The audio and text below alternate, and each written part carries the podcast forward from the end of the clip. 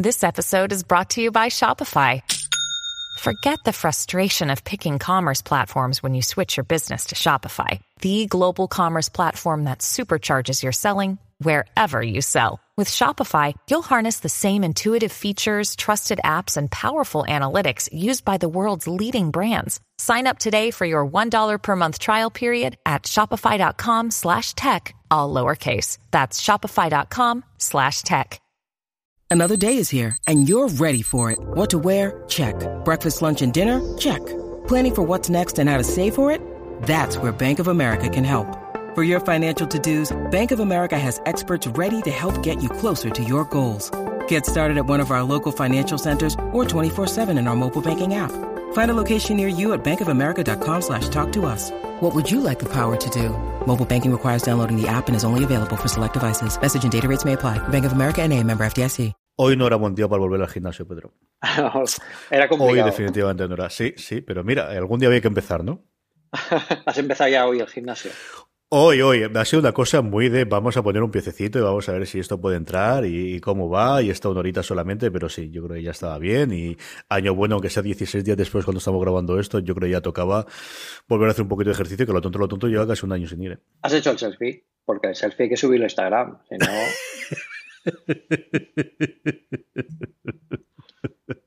No, no he hecho absolutamente nada más que ir allí, correr un rato, mirar todos los, aparatos que estaban rotos, que eran más de la mitad, y rápidamente volverme al despacho y tiene una cantidad de trabajo brutal.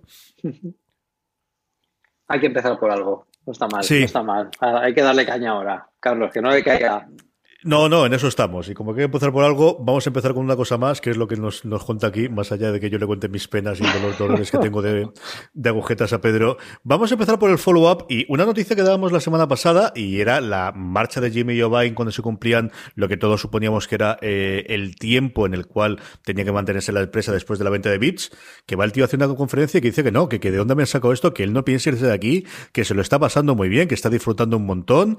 Eh, habla incluso de por dónde cree él puede ir el futuro de, los servicios de streaming en música y qué es lo que apetece probar en Apple. Chico, que está encantado, ¿eh? Sí, además, eh, en sus declaraciones decía que era completamente leal a Apple y que, le ama a Apple y, le encanta la música y los músicos y que, bueno, que todas estas, estas noticias pues le, molestan, ¿no? Porque no tiene nada que ver con la realidad. Esas declaraciones textuales eh, que hizo, que hizo. Yo creo que aquí al final quizás fue algún tipo de filtración o algún mal día que tuvo alguien y que lo llevó a filtrar, pero bueno, eh, la idea es que él siga aquí. Eh, la verdad es que eh, daba, pegaba más que se fuera a que se quedara dentro de la empresa, porque al final el ciclo en el que él estaba dentro de la empresa para sacar los productos de streaming ya ha acabado. Y, y bueno, si sigue aportando ideas y si sigue estando a gusto dentro de Apple, seguro que puede, que puede, bueno, que puede aportar mucho más aún. Sí, yo tengo pendiente de ver, y, yo creo que ahora se hablará bastante día porque está nominada para los Oscars, sobre todo si lo gana posteriormente, eh, el documental en cinco partes que hizo HBO, que luego se ha estrenado en, cines en Estados Unidos para como la ganadora del Oscar el año pasado a Mejor Documental, que fue una serie de 30 for 30 de, de, de SPN sobre el mundo de Otto J. Simpson, sobre la vida de J. Simpson, eh, de Defiant Ones, que aquí no llegó a traducirse, es una cosa rara que es eh, hizo HBO en Estados Unidos, pero que HBO España, hasta donde llego yo, aquí no la ha tenido todavía, como os digo, yo creo que conforme se acerquen los, los Oscar y especialmente si gana el premio Mejor Documental, lo trae. Un documental en cinco partes que cuenta la historia, la vida, milagros y la unión de, de Jimmy Jovine y de Dr. Dre, que hablan muy bien de él y lo tengo pendiente de verlo, Pedro. A mí me hace mucha gracia el nombre, pero que cambie el nombre y, que cambie la idea y, y seguro que es eh, que, el documental tiene que estar bien, yo creo que podríamos verlo y comentarlo, comentarlo juntos aquí o darle alguna, un repasillo. Pero me hace mucha gracia porque me recuerda un chiste en Twitter que decía que, bueno, el doctor el este que hace las pizzas, que muy buen doctor no sería, ¿no? Cuando se, se tiene que dedicar con las pizzas. el doctor este me da, me da el mismo rollo. Pero, pero bueno, ya está, vamos a ponernos serios, que, que se cumplen 10 años de un pedazo de ordenador, pero de los pies a la cabeza. Sí, señor. Yo cuando hacía las noticias, una de las cosas que he pensado, y, bueno, ya habréis visto el título del, episodio, evidentemente vamos a dedicarle a los 10 años de Babu, que el tema de la semana. Una de las cosas que he recordado es cómo ha cambiado la historia desde que no tenemos Mac Worker Expo para las noticias en esta época de enero. Porque teníamos siempre la primera semana el CES, enganchados directamente con la Mac World Expo y estábamos llenos de noticias y de presentaciones. Y ahora, hasta febrero, marzo, que empiezan los primeros rumores del iPad de los últimos tiempos, la cosa está bastante más tranquilita, ¿no, Pedro? Aquí lo que pasa es que yo yo creo que Apple quería eh, romper el tradicional ciclo de tener que presentar algo forzosamente en las Macworld y, es complicado, ¿no? porque mm, era complicado ya entonces cuando no tenían tanta diversidad de productos y de servicios. Imagínate ahora eh, los ciclos de producción, de desarrollo, de investigación. Eh, es, es, muy complicado para una compañía, para una sola compañía tener tener este, esta presentación, eh, aunque sí que se echa de menos, ¿no? Eh, todos cuando estamos en el CES o vemos el CES, eh, bueno, pues desde luego nos gustaría que la compañía que nos gusta presentara algo ahí potente y, bueno, que, llevarnos a las manos, ¿no? Lo comentamos en el grupo de Telegram. ¿Cuándo va a ser el primer gran producto de Apple de este 2018? Yo creo que será en junio y acabará en Pro. Así que em, tiene toda la pinta. Pero bueno, eh, antes no se descarta que tengamos alguna sorpresa, como ese nuevo iPhone ese que se rumorea desde hace mucho tiempo, que se va a actualizar a, nuevo diseño. O, bueno, eh, quizá tengamos algo más. No tiene que ser o no debería ser nada muy rompedor, porque ya sabéis que esto Apple lo reserva para la segunda mitad del, del año pero, pero sí que es cierto que los primeros meses del año son más tranquilos y son más de, asentamiento de los productos de la última jornada del año anterior que de preparar y preparar ya la, la conferencia de desarrolladores y todo lo que venga después. Está clarísimo. De las distintas noticias que habéis publicado esta semana en, Apple Esfera, yo he cogido un par, pues porque al final la cabra tira al monte y era la que tenía más contenido económico y, creo que además era un poquito para hablar de ellas. Y luego la tercera, porque era Star Wars, he dicho, bueno, esta Pedro querrá hablar de ella, así que la cogeremos y hablaremos. Por además, y, además viendo, luego con la comentaréis, veréis que nos, nos permite hacer el enlace con el MacBooker bastante bien. La primera es una noticia que esta, de que las que nos pillan muy lejos, o al menos nos parece que nos pilla muy lejos, pero yo es un mundo que, que sigo de vez en cuando y leo bastante sobre sobre, bueno, sobre el mundo chino y cómo funciona allí WeChat y cómo funciona todo el tema de, eh, de los pagos con móviles, que es, han superado totalmente a las pagos en efectivo. Y una noticia que yo combina eso, ¿no? El, el, el, cómo China es un mundo propio y por otro lado cómo Apple se está empezando a liberar mucho la mano de lo que tradicionalmente había sido la, la Apple Store desde el cambio de guardia, ¿no? Hace dos años. La noticia hablaba de que WeChat que es mucho más que una aplicación de chat. Es una aplicación que prácticamente es eh, donde reside todas las funcionalidades que va a hacer eh, un usuario en China, desde pagar a, Hacienda, a comprar en comercios electrónicos, a utilizarlo como documento de pago diario. Es decir, es, es, el sitio y evidentemente hacer el chateo. No tendrá comisiones de Apple gracias a un acuerdo con Tencent, que es una de las cosas locas, ¿no? De que se pongan dos compañías de acuerdo para que no haya comisiones, es una cosa que yo creo es inaudita, eh, Pedro. Sí, y, y además, en, bueno, en China, como como tú dices, al final es un ecosistema eh, prácticamente propio, es un mundo aparte en el que hay tantísimas compañías que se dedican a tanta parte de los negocios que pueden dar lugar a algo así para, primero, para llamar la atención y sobre todo para que, bueno, para llamar la atención sobre las compañías y sobre todo para el servicio que, como tú dices, WeChat eh, está muy, muy, muy fuerte allí y ellos eh, consideran los típicos y tradicionales programas de mensajería como cosa de absolutamente el pasado. Cuando viene a España yo conozco eh, eh, bueno, algún japonés que, está por aquí y, no entiende muy bien cómo seguimos con ver, el, WhatsApp y, bueno, incluso Telegram y estos programas como cosa completamente del pasado. O sea que, es, curioso, ¿no? Es curioso todo la parte, la parte de China, Japón, toda aquella zona como, como tienen sus propias reglas y cómo al final llegan a acuerdos tan curiosos como este que es para, para quitar para quitar las, las comisiones, que, bueno, es, es, yo creo que es todo para llamar la atención, una vez más, estos chinos. La otra noticia económica que sacabais esta semana, y como os digo, yo creo que eh, es eh, referida a unos informes, un informe que hacía Horace de Die, que es posiblemente uno de los mejores analistas, especialmente que siga el mundo de Apple, que yo conozco y les llevo siguiendo desde hace, pues yo creo lo tonto, lo tonto casi, casi una década a día de hoy. Horace eh, tenía uno de estos artículos que él hace también, que es una profundidad de análisis, una cosa tremenda técnica, muy bien hecha, tremendamente teórica, y luego te da una gráfica para que la entienda todo el mundo, ¿no? Al final, ahora que además, por ejemplo, en el mundo de, series estamos hablando mucho del Netflix para arriba, el Hulu para abajo, o que podría hacer Apple, y hablamos de esos 200 mil millones de dólares que podemos hablar de 200.000 como si fuese 190.000 o 180.000 porque nadie sabemos la diferencia entre uno y otro. Claro, eh, son estas barbaridades. A mí muchos que mil, muchos mil muchos miles, o sea, si es ya mucho con muchos ceros detrás. Eh, comentabais vosotros una gráfica que se acaba, que yo creo que es estas cosas que te las ponen en contexto, y es que, tal y como va la tendencia, y él tiene una gráfica muy chula con dos colorines rojos y azul, y el azul para arriba, la facturación del Apple Store podría superar en el año que viene a la facturación global de todos los cines de todo el mundo.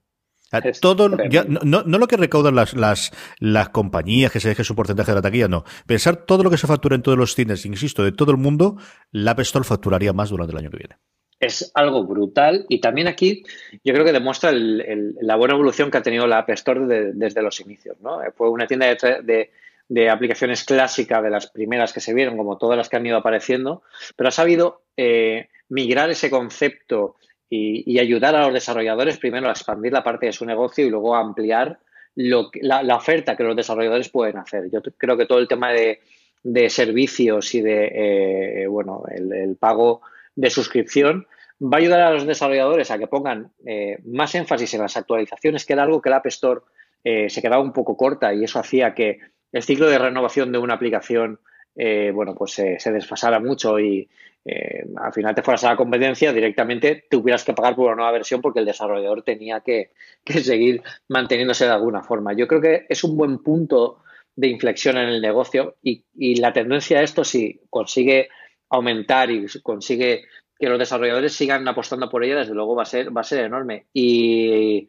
esto no ha hecho nada más que empezar, porque es que parece que llevamos toda la vida con la App Store, pero llevamos desde el 2008. O sea, llevamos ocho años Mm. Eh, eh, no, ocho no, llevamos diez años. Diez años. Diez años llevamos con esto. Es que hoy estoy lento, ¿eh? aunque sea martes, hoy estoy un poquito lento. llevamos diez años con, la, con la App Store, diez años ya.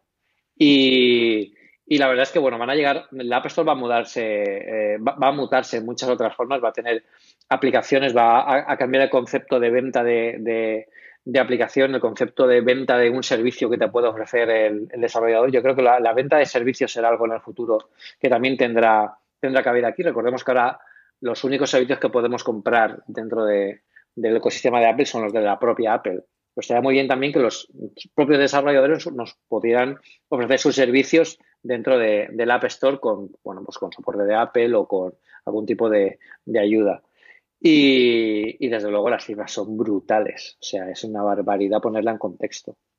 Sí, eh, eh, la gráfica está muy chula también porque veis clarísimamente que hay dos puntos, hay tres trozos fundamentales, ¿no? Dos puntos de inflexión muy claros en los cuales la curva asciende muchísimo. Uno es con la entrada del, iPhone 5 y el otro es con la entrada del iPhone 6. Son los dos últimos puntos, a falta de ver qué puede hacer el iPhone 10, en los que la, curva ha crecido, mm, vamos, se ha puesto mucho más en, vertical y ha crecido muchísimo más a lo largo del tiempo. La última, como os decía, antes de que pasemos al tema de la semana, y es que eh, Ryan Johnson, el director de los últimos Jedi ha hecho una entrevista eh, sobre muchas cosas y comentando muchas cosas, incluido a qué juega y qué teléfonos tiene, si quería un iPhone 10 evidentemente, y cuenta cómo escribió el guion de Star Wars los últimos Jedi y él asegura, jura y confía que se escribió en un MacBook Air que no estaba conectado a internet en ningún momento, guardado en una caja fuerte allí en Pinewood y ese es el último que además el guionista por primera vez, yo creo en toda la saga, no sé si, desde a lo mejor la primera de, de Lucas ha sido el guionista único, siempre ha habido más de uno. Ahí lo donde lo ha escrito Pedro.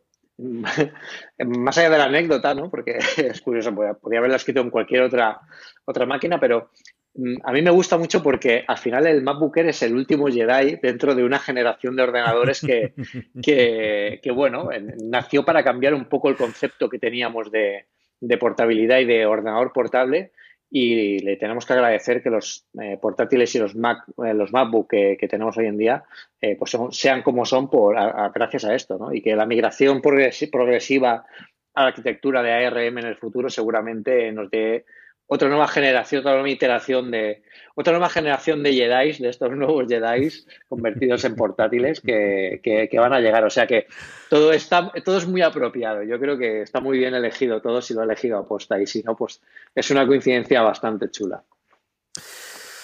Vamos para allá con el tema de la semana.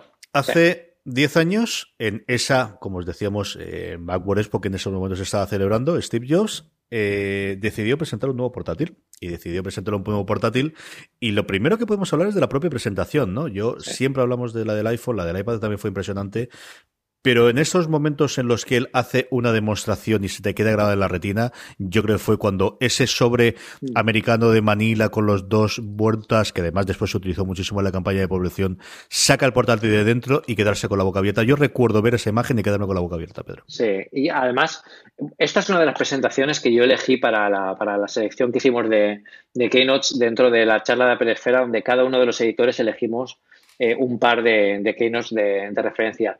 En esta presentación eh, hay muchos factores que pueden ser interesantes, que ahora hablaremos sobre ello, pero este momento que tú dices, el momento mítico en el que se saca de un sobre un portátil, hoy en día igual nos puede parecer incluso habitual. Eh, los portátiles, casi todo, la gran mayoría, excepto las tostadoras que se ven por ahí aún, eh, son, bastante, son bastante delgados y bastante finitos y pueden, llevarse de esta forma. Y también ahí estamos, más acostumbrados a ver tablets de esta forma.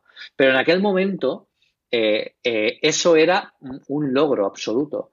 Y a los que tenemos hoy en día un MacBook o un MacBook Pro de última generación eh, y luego volvemos a ver un MacBook Air, el MacBook Air nos parece gigante porque ganan envergadura a los portátiles que tienen el mismo tamaño de pantalla. O sea, es el MacBook Air es más grande que mi MacBook Pro.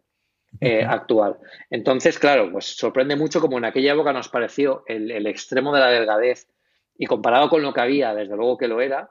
Y aquí lo que vino a demostrar Jobs es decir, mm, bueno, pues eh, esta es la tecnología en la que hemos estado trabajando y muy importante, esta tecnología la tenemos porque hemos aprendido de lo, del mundo iOS. Eh, él puso una gráfica con tres pilares en la que estaba el Mac, eh, el, perdón, estaban el teléfono, la tablet y el ordenador. Y todas esas patas juntas tenían que cohesionarse un poco para, retroalimentarse. ¿no? Y el MacBook fue el fruto, el primer fruto de, la de las primeras experiencias que se tuvieron en, el mundo iOS. O sea que, desde luego eh, fue muy interesante que vimos allí. Desde luego Jobs nos hablaba eh, al futuro directamente para que cuando volvemos a ver esa presentación, yo os animo a verla.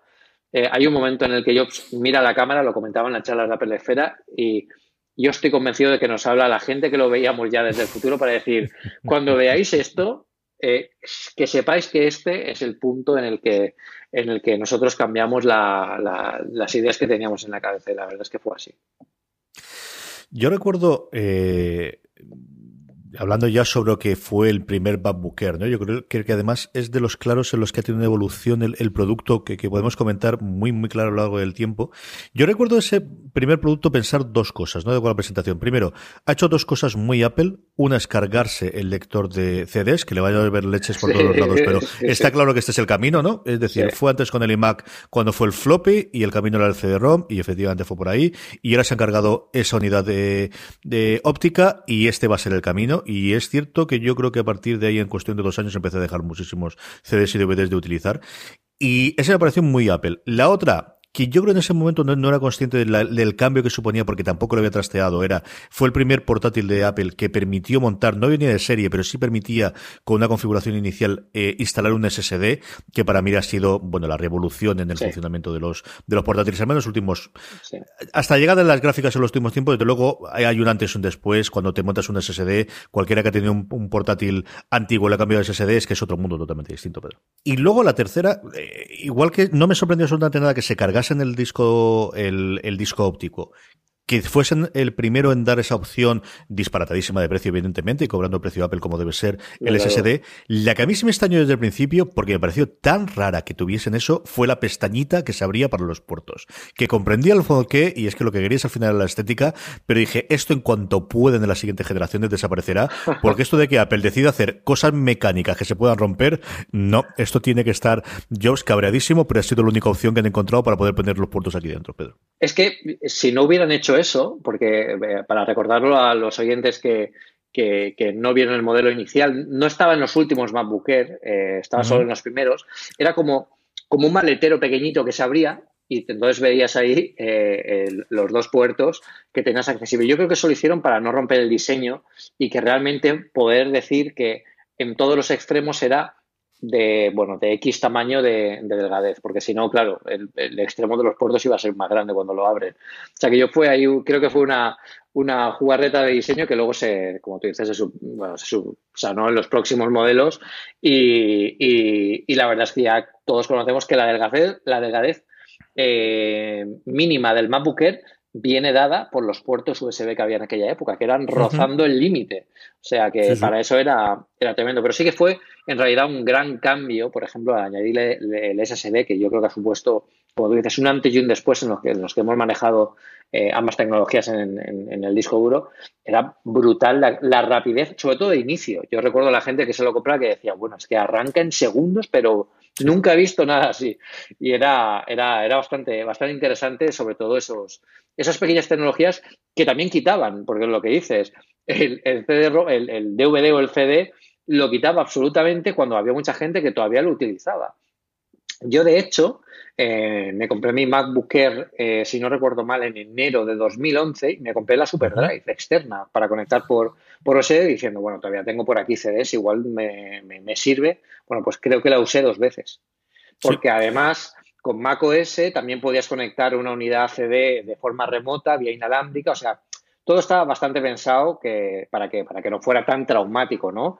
Eh, no es el momento de la disquetera como pasó con el, con el primer iMac, que fue, que aquello sí que fue más, más traumático porque además los dispositivos cambiaban completamente. Aquí lo que hacíamos era, bueno, pues eh, trabajar de forma más inalámbrica que ya tocaba, ¿no? Ahí la idea de Apple fue decir a todo el mundo, oye, ya, ya toca, o sea, ya se, acabado, se acabó el tema de tener estos motores que, que mueven CDs dentro de los portátiles, que esto no vale para nada y además que el, almacenamiento está cambiando y los DVDs están quedando obsoletos.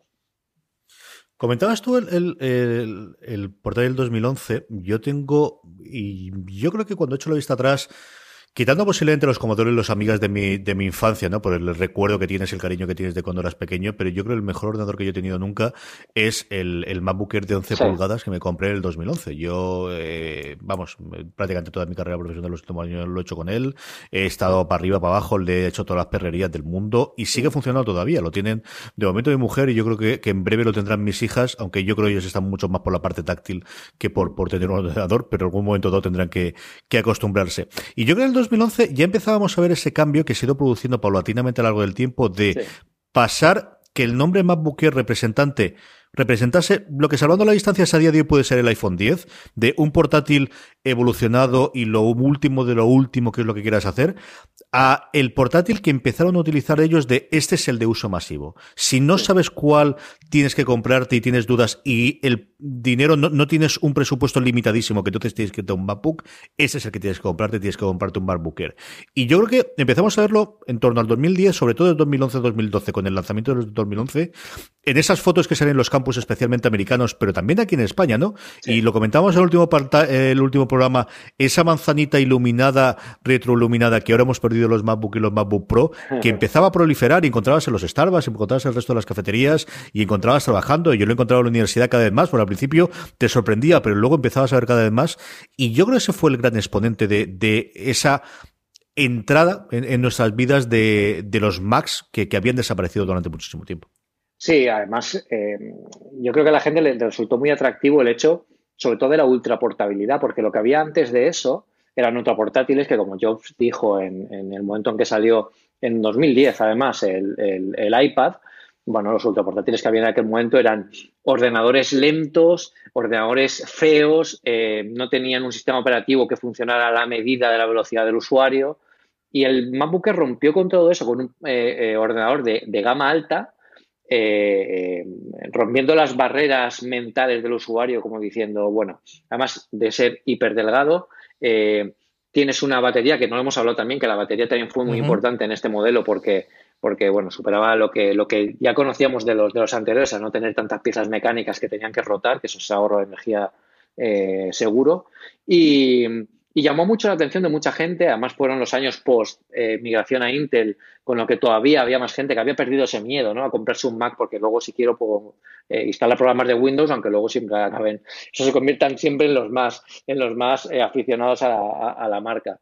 Y, yo creo que fue el gran punto de, cambio y yo también empecé a verlo mucho y de hecho todavía se ven. En la oficina yo veo un montón de MacBookers.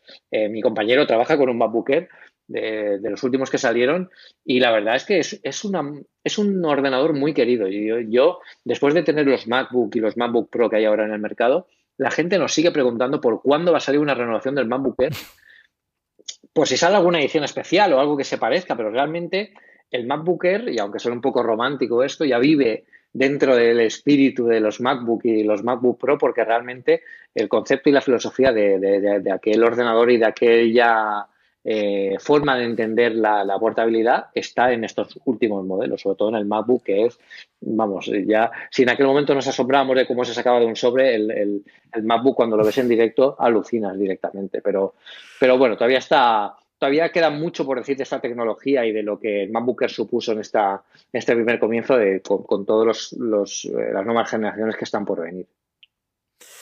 Estaba mirando ahora mismo en, Apple.es por lo, que comentábamos, ¿no? El, eh, cómo ha cambiado el, de ser el, ordenador puntero a día de hoy en el que no es el único ordenador que todavía no da el salto a retina. Yo creo que es algo que conscientemente ellos han mantenido. Es el único ordenador, en el caso español, si le quitas el IVA, porque con IVA ya se te va a 1.105 euros, pero el famoso de Estados Unidos es que está por debajo de los 1.000 dólares. Aquí está por bastante por debajo, son 198, nos dice aquí. Ponerles que sin IVA estarán los 920, 930 euros, haciendo el cálculo muy, muy rápido. Se sigue la venta, pero es cierto que yo creo que está en ese cajón en el que está también el Mac Mini, en el que por todavía a día de hoy está el Mac Pro, de va a haber una evolución, no va a haber, o que estaba el Mac Pro hasta, hasta que dio la conferencia y aseguraron que van a cambiarlo, va a haber un cambio, se va a mantener ahí porque se sigue vendiendo, algo también como los iPod Touch, ¿qué ocurre con ello? ¿Qué recorrido crees que tú tiene, Pedro, a día de hoy, antes de echar un poquito la vista atrás de, de, de, y recopilar el pensamiento, que puede tener todavía en la línea eh, formada por ese MacBook, por formada por estos nuevos MacBook Pro, el MacBook Air? Yo creo que lo siguen vendiendo porque es un punto de entrada muy importante al ecosistema Apple. Y además es un punto de entrada que está muy afianzado dentro de, bueno, pues de, la sabiduría popular, porque es un buen modelo que toda la gente conoce y que toda la gente sabe que funciona y funciona muy bien. Como tú dices, el precio, quizás en, países que, que, son fuera de Estados Unidos, no es tan atractivo como dentro de Estados Unidos, pero sigue siendo un gran, un gran procesador, un gran, un gran procesador, una, una gran máquina. Y la única lástima es que no tenga pantalla retina, que yo creo que ese es el, eso es lo que nos dice que, el modelo eh, morirá con estos últimos modelos que hay a la venta, porque al final, quien quiera, si pensamos en cómo sería una renovación de un MacBook Air, estamos pensando en un MacBook. Es exactamente lo mismo, la pantalla retina, ultra delgado, accesible. Además, un MacBook tiene el nuevo teclado, tiene un montón más de, cosas que el MacBooker, aunque sea de las últimas generaciones, ya no tuvo. Y al final es lo que en lo que se está convirtiendo. Se está convirtiendo bueno, en, un, un efecto llamada para que la gente venga, que, se atreva con el mundo, con el mundo Mac. Eh, en mi oficina hay gente que se ha comprado el MacBook hace un año y ya estaban los MacBook. O sea que se sigue vendiendo y no se sigue vendiendo a, a cuatro locos o a cuatro personas que no saben muy bien si que están eh, los nuevos modelos en, el mercado, sino porque a nivel de potencia, de procesador y de, rendimiento siguen siendo muy vigentes. Apple los sigue eh, manteniendo dentro de la renovación de macOS. Y, y yo creo que también es un poco de imagen, ¿no? Un poco el, tener históricamente esto ahí porque saben que ya no van a sacar más. Y, y bueno, pues tener una gama que, pasa desde un ordenador barato que ahora se ha convertido en el, ordenador casi de entrada, en el portátil casi de entrada al, mundo Apple, a, bueno, a que desaparezca dentro de poco cuando la gama se, se afiance un poco más. Esto también podría ser, de otro día lo comentaba con, un amigo, eh, quizás si hablamos de una nueva generación de MacBooks eh, como hemos ido adelantando, ya hemos hablado mucho, no, quiero hablar tanto porque parece que tenga alguna noticia que no quiera dar, pero, pero, pero si sale una nueva generación de portátiles MacBook con chips ARM, que eso sería un cambio de concepto bastante grande para, un portátil porque permitiría hacer cosas que hasta ahora no se han podido hacer. Eh, quizás eso sería eh, el punto en el que el MacBook ya dejaría de, tener cierto sentido. Porque, bueno, eh, el otro día me comentaban que con, los chips ARM ya estaríamos más cerca de tener un, sistema operativo único, híbrido, ¿no? que sea un iOS más, más macOS, que permitía una interfaz realmente táctil y no la que tiene macOS hoy en día, que no funciona en el mundo táctil porque no está pensada para ello. Pero, pero se pueden conjugar varias cosas aquí que pueden dar eh, lugar a, un futuro interesante. Y yo creo que, el MacBook todavía está ahí como, como, una referencia un poco histórica, igual que el iPod Touch, que todos sabemos que no lo van a renovar. y, el Mac Mini, que también podría entrar dentro de este grupo de renovación por, eh, de, futuras renovaciones por, la tecnología RM, porque, bueno, eh, ayer lo, puse en Twitter, por ejemplo, en Indiegogo me compré un, un cargador para, para, el MacBook Pro eh, que tiene USB y tiene, es un concentrador de puertos. Eh, bueno, pues es casi el tamaño del ladrillo de, del MacBook Pro, pues este además tiene para poner USBs. Pues yo lo, veía, hoy lo veía encima de la, de la, cama, de la cama, no de la mesa, eh, que tiene un color, un color oscuro, un color negro, tal, y lo veía y digo, parece que tenga conectado un Mac si el Mac Mini fuera así, con este tamaño, rompería cualquier esquema, porque es que te puedes llevar el, Mac auténtico y, de escritorio casi en el bolsillo. O sea que sería bastante interesante. Estamos locos porque nos saquen ese, tengo muchas ganas los dos. Y, y, podrían además utilizar para ese el apellido Air que desgraciadamente lo hemos perdido. Mira, mira que es un nombre que me gustó. Tuvo su momento de gloria cuando teníamos el MacBook Air y el iPad Air que ha desaparecido. Estaba mirando ahora mismo precisamente qué es lo que se vende. iPad tenemos iPad, iPad Pro y el incansable e infatigable desaliento iPad, iPad Mini 4, que es como aparece la página web oficial de Apple, ¿eh? tiene narices la cosa. Pero el apellido Air, que además en ese momento con todos entendíamos lo que quería decir, pues igual que la I, ¿no? Previa a, los nombres que están siendo barrida por poner el nombre de Apple, también está condenada a desaparecer. Sí, y la I también desaparecerá, exactamente. La I es una cosa que eh, lo tienen muy complicado en la marca iPhone, porque al final es algo que que es histórico y, está dentro de, bueno, pues del mundo de la tecnología, pero desde luego ya estamos viendo que todos los nuevos productos apenas, no hay ninguno que ya salga con, el, con, la I por delante. O sea, ya es todo Apple, Apple TV, Apple eh, HomePod, eh, Apple Watch. Mm. Eh, el ejemplo más claro fue con el Apple Watch, que todo el mundo pensaba que se iba a llamar iWatch y, luego no, no, fue así, aunque algunos lo llamen en su mundo de imaginación iWatch, pero no, sigue siendo eh, Apple Watch. Y, bueno, pues puede dar lugar a, este, a estos cambios de nombres y a que a todo este eh, diccionario de apellidos que está coleccionando Apple últimamente, que en algún momento se tendrá que poner orden, igual que los iPhone. Yo no sé qué van a hacer este año, la verdad es que no tengo ni idea. Es el primer año que no tengo ni idea cómo van a llamar a los iPhone. Seguramente se cansen de todo y digan, chavales, reboot, iPhone otra vez, desde cero. Y, Sí, y que sea el iPhone, el iPhone de 2018, el que, el que saquen, y, o el iPhone Plus de 2018, el iPhone de 2018, el iPhone SE de 2018, solucionado, igual que con los Mac. Menos mal que para eso sí tenemos tiempo, porque de las dos cosas que ahora sí nos quedan claras es, en verano tenemos la conferencia de desarrolladores, en septiembre, hasta el día de hoy tenemos el iPhone, que eso sí sería un cambio, si eso lo mueven en octubre o si fuese a otro lado sí que sería un cambio.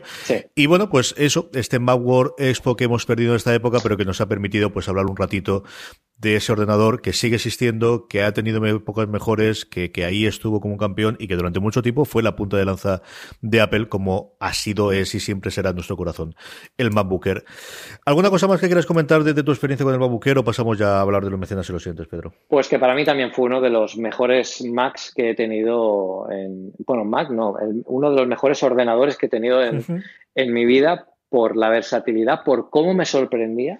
Es, bastante impresionante cómo usarlo en el día a día sorprendía a nivel de velocidad, de rendimiento. Eh, y yo creo que por eso se vendió también por el, por el, por el boca a boca. Cuando te veía alguien utilizar un MacBook eh, después de tener un ordenador convencional, sobre todo en la época en la que, como digo, los ordenadores convencionales eran poco más que tostadoras, eh, la gente se enamoraba de, ese producto e incluso de la marca. Y fue un, buen reclamo para, para, la gente que no conocía todavía Apple. Pues hasta aquí ha llegado nuestro repaso del, del. Eh, vamos con las recomendaciones de la semana, pero como siempre es el momento previo en el que hablamos de los mecenas y nuestros oyentes y contestamos a todas las preguntas que nos habéis mandado. Pero antes, como os decía, permitidme que dé las gracias a todos nuestros mecenas de Una Cosa Más. Sabéis que os podéis convertir en mecenas de Una Cosa Más en mecenas.postal.fm, que además de convertiros en mecena, una forma muy sencilla en la que nos podéis ayudar es la próxima vez que compréis en Amazon España, si en vez de entrar de la forma que habitualmente lo hacéis, entréis desde amazon.postal.fm, os redirigirá y podréis hacer todas las otras compras al mismo precio para vosotros, pero a nosotros nos estaréis ayudando. Amazon.postal.fm, como os decía. Desde que la semana pasada eh, dimos eh, la noticia del, nuevo sorteo que vamos a hacer durante el mes de febrero, la libreta oficial de Apple, que podéis ver en las sonos y podéis ver en mecenas.postal.fm, se nos han unido dos nuevos mecenas, a lo que damos las gracias a Ewan007 y a Alfonso Manuel, y además Corcumán, que ya mecenas nuestro ha aumentado su aportación a 5 euros para poder optar a ese sorteo. Así que gracias a los tres y gracias como siempre al resto de nuestros seis mecenas que teníamos adicionales a estos eh, tres, a Josu, a Naveta, a Nachito, a Nani Freak, a Desan05 y a Heavy Losanas. Gracias a los nueve mecenas. Si quieres, como decías, unirte a ellos, seguir ayudando a que Pedro y yo sigamos haciendo una cosa más y optar en este febrero a esa libreta maravillosa de Apple que Pedro nos contará ahora cómo la consiguió. mecenas.postal.fm Está recorrido un poquito de, de camino, ¿verdad, Pedro? Está venido de lejos, está venido de lejos. Está bien, está, bueno, la camiseta que, sorteamos el mes anterior eh, fue comprada en Apple Park y esta fue comprada en la tienda de One Infinite Loop en Cupertino. O sea, es la, entrada, la tienda está justo a la entrada de la puerta por donde todos los genios de Apple tenían que entrar para, trabajar en el campus original. Y, bueno, la verdad es que me impresionó mucho la elegancia de, la, de la libreta y, y, cómo un diseño tan retro quedaba tan bien con el logotipo de Apple y, bueno, en todo el marketing que había, que había detrás. O sea que me, bueno, me, gustó muchísimo y, me la traje. Yo creo que al que, al que la consiga le va a encantar también. Teníamos, como os decía, eh, varias preguntas de los oyentes, las hemos recopilado de nuestro grupo de Telegram, telegram.me barra una cosa más. Ahí os podéis unir con más de 400 eh, personas hablando diariamente del mundo de Apple y de tecnología. Eh, la primera una cosa general y luego una muy concreta que te hacía a ti, Pedro. nos preguntaba sobre el HomePod. ¿Cómo vemos la disponibilidad? ¿Cuándo pensamos que va a salir? ¿Y, qué ventajas creemos tú que además lo has podido probar y, verlo allí en la presentación en su momento? ¿Qué pensamos que puede traernos en este mercado tan saturado o que empieza a estar saturado de dispositivos eh, de reproducción de música?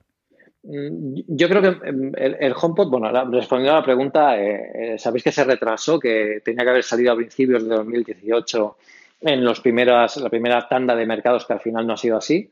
Por lo tanto, veremos que no se van a acumular desgraciadamente las dos oleadas. Seguramente la primera tanda de lanzamientos yo creo que sea para marzo o abril. Eh, hará que nosotros, el resto de países que vayan en la segunda jornada, ya nos vayamos a unos meses después, posiblemente junio eh, aproximadamente.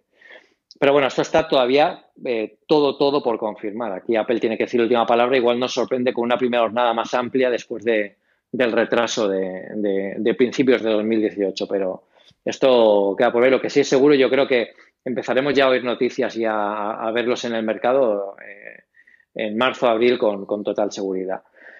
Luego lo que me contabas, ¿qué puede aportar con respecto al mercado de los, de los eh, altavoces inteligentes? Yo creo que aquí Apple tiene que apostar mucho por abrir las, las API a los desarrolladores para que puedan utilizarla, eh, tal como, como, bueno, pues como han hecho otras marcas, eh, y, sus aplicaciones sean compatibles con, con ella, porque realmente, y lo estamos viendo dentro del grupo de Telegram, y yo lo veo muchísimo por Twitter, eh, hay muchísimo interés, bueno, y también por la gente alrededor mío, hay muchísimo interés por HomeKit.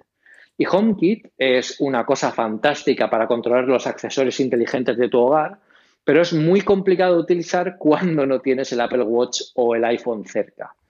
Entonces, tener un HomePod en casa eh, que te permita llamar a Siri de una forma fácil y no necesites acercarte a un iPhone o tener el Apple Watch puesto en la muñeca, la verdad es que ayudaría mucho a que todo este entorno incluso se popularizara y sobre todo que las aplicaciones también lo utilizaran para, bueno, pues ayudarnos en el día a día, recetas, tiempo, decirnos cómo va la bolsa, eh, eh, cuáles son los últimos emails que hemos recibido. Aquí yo creo que el HomePod tiene que servir como una puerta básica de entrada a una mejora en la comunicación inteligente entre un usuario final y, eh, en el caso de, Apple Siri, que tiene que mejorar mucho en el ámbito de toda la capacidad de respuesta y toda la personalización que ahora ya estaría en casa. O sea, nos conocería eh, eh, porque sabe dónde estamos, dónde vivimos, tiene todos los datos de, las compras que hacemos, de, lo que nos gusta, a qué horas. Y sobre todo también se, convertirá en el principal centralizador de HomeKit, que ahora mismo es el Apple TV o un iPad, si lo tenéis en casa y no lo sacáis, y que hace que recobre todo mucho más sentido. ¿no? Yo creo que va a dar nuevas oportunidades a HomeKit. Es eh, muy interesante y el sonido hay que probarlo en casa, evidentemente, pero promete ser completamente espectacular. Alberto y Fran en el grupo de Telegram eran los que nos hacían estas preguntas. Eh, tenemos una pregunta de Alex que eh, te preguntaba directamente que le gustaría que le explicases una publicación que hiciste después de la Keynote en la que por los consejos de Ángel Jiménez te quitabas Tweetbot y si estabas utilizando ahora el cliente oficial de Twitter. Sí, esto fue, esto lo recuerdo porque, porque fue en, en el hotel de San José cuando estuvimos después de volver del Apple Park y grabamos un Binarios, que es el podcast de Ángel Jiménez que recomiendo a, bueno, a, pero vamos, tenéis casi, es una obligación expresa escuchar ese podcast porque es muy interesante. Ángel eh, siempre cuenta con invitados eh, muy, muy buenos, excepto una vez que me llamó a mí. El resto fueron muy buenos. Y, la verdad es que, bueno, grabamos el podcast en, en, en, la cafetería o en el restaurante del, del hotel y cuando acabamos estábamos todos viendo Twitter, sentados en los sofás estaba Eduardo Arcos, eh, eh, estaba Rosa, estaba Ángel, estaba Francesc Brasero y estaba David también del diario de Mallorca y David Arraez. Y la verdad es que estábamos todos con Twitter y claro, yo veía y todos usaban la aplicación oficial de Twitter. Yo tenía a Ángel al lado y digo, tío, ¿pero por qué usas? Digo, es que no me gusta la aplicación de Twitter. Digo, es que además tiene una publicidad muy invasiva, no. Yo uso Tweetbot de toda la vida y tal me dijo, sí, está bien Tweetbot, pero bueno, estuvo bien, dice, pero pues es que ahora con todas las novedades que está sacando Twitter habitualmente, eh, limitan mucho el acceso de la API a los desarrolladores externos. Por lo tanto, la aplicación oficial es la que tiene todos los cambios que van, que van, van sacando. Y tenía toda la razón. Eh, ese mismo día lo puse en Twitter y dije yo, bueno, por cuatro cosas que he visto, me paso la aplicación de, de, Twitter oficial, que me lo ha recomendado Ángel y Eduardo también, Eduardo Arcos también me lo dijo, y, la verdad es que no he vuelto a cambiar. Es que estoy bastante contento con la aplicación final de Twitter. Enseguida eh, cogieron el tema de los 280 caracteres, eh, el tema del perfil, el tema de, la analítica de cada tweet. Tiene todo lo que necesito y además es la gratuita y la oficial. Lo que sí que es cierto es que descuidan mucho eh, el resto de plataformas. Y por el resto de plataformas no me refiero solo a. Eh, o sea, no, me refiero solo a Mac OS, porque la versión para Twitter de Mac es, muy lamentable. O sea, es que eh, les falta ponerse al día, pero a lo grande. También la aplicación para iPad, que es muy pobre, les aprovecha todo el espacio de la pantalla, sale un único stream en el centro de la pantalla con mucho aire a ambos lados no tiene ningún sentido una aplicación así en un iPad. Prácticamente han cogido la de, la de iPhone y la han, eh, la, han puesto eh, con la, al tamaño de, esa pantalla para que quepan más tweets. Entonces ahí sí que deberían eh, ampliar un poquito, incluso no tienen algunas, algunas de ellas características básicas como encadenar hilos, por ejemplo. La del iPad no lo tiene, solo que yo sepa, o por lo menos la semana pasada que lo probé, eh, encadenar los hilos nuevos, esa nueva característica que lanzó Twitter, solo la tiene la aplicación de iOS, de iOS para iPhone. Eh, entonces, claro, pues eso hace un poco inservible el resto porque no te quieres poner, te quieres poner al día y no puedes y debería ser todo homogéneo. Ahí deberían tener un mapa de ruta de sacarlas todas a la vez. Sí, eh, seguiremos eh, respondiendo a las preguntas que, nos enviéis. Yo todos los martes, que es cuando estamos grabando Pedro y yo esto, unas horas antes de grabar, en torno a las 5 o las 6 de la tarde, pondré en el grupo de Telegram eh, que se abre la veda para hacer las preguntas. Nos lanzáis todas a mansalva y seleccionamos las que nos parecen más interesantes para comentar aquí después en este rinconcito que tenemos una cosa más para hablar de los mecenas y hablar de vuestras preguntas como oyentes. Y vamos recogiendo, y como siempre es el momento de las recomendaciones. ¿Qué recomendamos esta semana a nuestra querida audiencia, Pedro? Bueno, yo tengo una aplicación que me encontré, bueno, buscando un poco cositas de HomeKit en la, en la App Store. Se llama Yonomi Es una aplicación eh, que utiliza, bueno, como sabéis, a los que tenéis, eh, a los que tenéis eh, algo de HomeKit, podéis utilizar la aplicación propia de cada marca. Por ejemplo, Philips Hue tiene su propia aplicación para utilizar bueno, todas las características de crear accesos inteligentes, crear estancias, crear acciones. También podéis utilizar la aplicación de casa, eh, la, de, la que viene con iOS, que es la que ofrece Apple, que es la que tiene de forma más visual pues todos los, eh, bueno, todos los, accesorios y todas las estancias. O también podéis utilizar las de terceros desarrolladores que, como Yonomi, son, son aplicaciones muy sencillas, muy, muy, muy sencillas y, te permiten algo que las otras no, me he encontrado y es una sencillez a la hora de, bueno, yo quiero hacer una acción pues esta mm, e, es mucho más guiada, te, acompaña mucho más en el proceso. En, por ejemplo, la de Philips es un lío de menús horrible porque el diseño de la de Philips Hue es, tremendo. Y la de en, casa está muy bien a la hora de, cómo implementar tus propias acciones, por ejemplo, pero te deja muy poca capacidad de elección.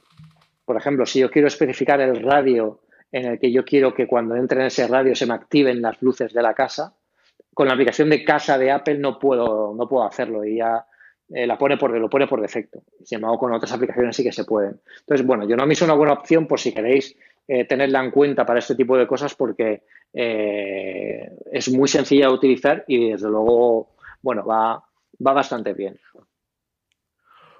Yo tengo dos cositas. También, por cierto.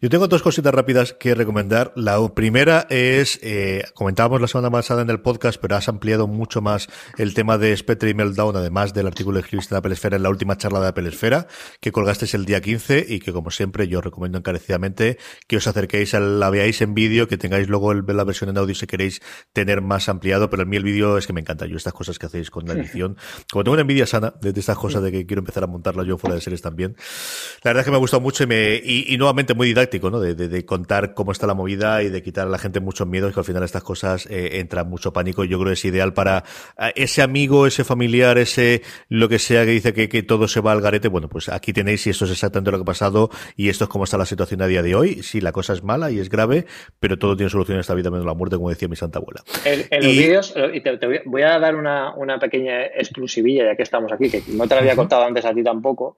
Y es que, bueno, para este año queremos hacer algo, bueno, vamos a, intentar mejorar un poquito las, las, charlas y a ver cómo mejoramos un poco el concepto. Y una de las cosas que quiero hacer em, es invitar a, lectores, barra oyentes, vaya, barra televidentes, porque no sé muy bien ya cómo decirlo, porque estamos en muchos canales, eh, invitarlos a que vengan al estudio a ver la grabación y que puedan participar con nosotros con preguntas y respuestas y una, y una charla. O sea que eso ya, ya lo diremos en Apple Esfera, ya también lo contaré por aquí.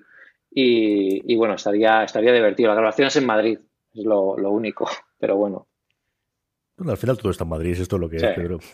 La, ventaja de Alicante es que sabes que es una ave, son dos horas y te sí. allí. Sí, sí, es cierto, sí. Esto es lo que hay, eso es una cosa chulísima. Desde luego, cuando lo tengas la información lo contamos, porque vamos, yo, yo creo que la gente estará encantada. Y vamos, como a mí me pille cerca y me, me lío, ya sabes que me planto allí. por supuestísimo. Bueno, pero a ti te llamaremos para, para otra cosa, ya te contaré. Lo que haga falta. Tienen mi hacha, como decía el, el genio. Así que y la otra recomendación que quería hacer, pues sí, es una aplicación que utilizo todos los días. Os he hablado antes del grupo de Telegram y, y al final, eh, cuando salió Telegram X, y aquí sí que digo X, aunque sea 10 porque me da exactamente igual, Telegram X, y, y, bueno, se lo comentaron en el grupo y Nacho me dijo, sí, descárgatela que va mucho mejor, que está hecha directamente en Swift para, para iOS en el iPhone. En el iPad le pasa un poquito lo que comentabas tú en el iPad, eh, al, en el caso de la, la, aplicación oficial de Twitter, es que no está pensada ni está pulida para, para utilizarlo en el iPad, pero en el iPhone, si sois usuarios de Telegram, y si no, Seldo ya para descargaros Telegram X, instalarle, lo primero que hacéis es escribir en el navegador telegram.me barra una cosa más y os unís a nuestro grupo. Eh, es una pasada. Ya, em, desde, es cierto que poquito tiempo después, alguna de las cosas más estéticas, como era el fondo negro o el fondo azul oscuro, la aplicación eh, normal de Telegram también la adaptó, pero es una fluidez, es una rapidez y es, bueno, pues el estar hecho en el lenguaje que teóricamente tiene que estudiar o que tiene que, entender mejor tu cacharro. Si sois usuarios de Telegram en el iPhone, de verdad, sin, sin reservas ninguna y sin dudarlo, bajaros Telegram X que, vale mucho la pena. Yo es la que uso y, también porque lo, porque lo recomendaron en el grupo y le, eché un, ojo y la verdad es que en el iPhone 10 va espectacular y yo ya no me la cambio, ¿eh? me he quedado con esta. La otra me parece ahora incluso más antigua, pero, pero va muy bien y va muy fluida y, la verdad es que estoy encantadísimo con, ella. Incluso ahora eh, envío alguna vez algún, algún audio, que es una cosa que siempre he odiado, pero, pero mira, con esta aplicación la verdad es que funciona bastante bien y es bastante cómodo hacerlo, pues bueno, pues eh, lo utilizo mucho más.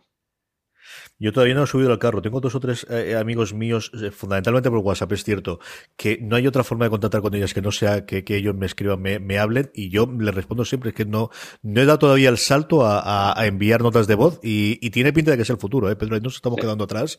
Sí, aquí yo creo que se nota la generación de, en fin, haremos algún cambio, a ver si Siri también nos ayuda por este lado.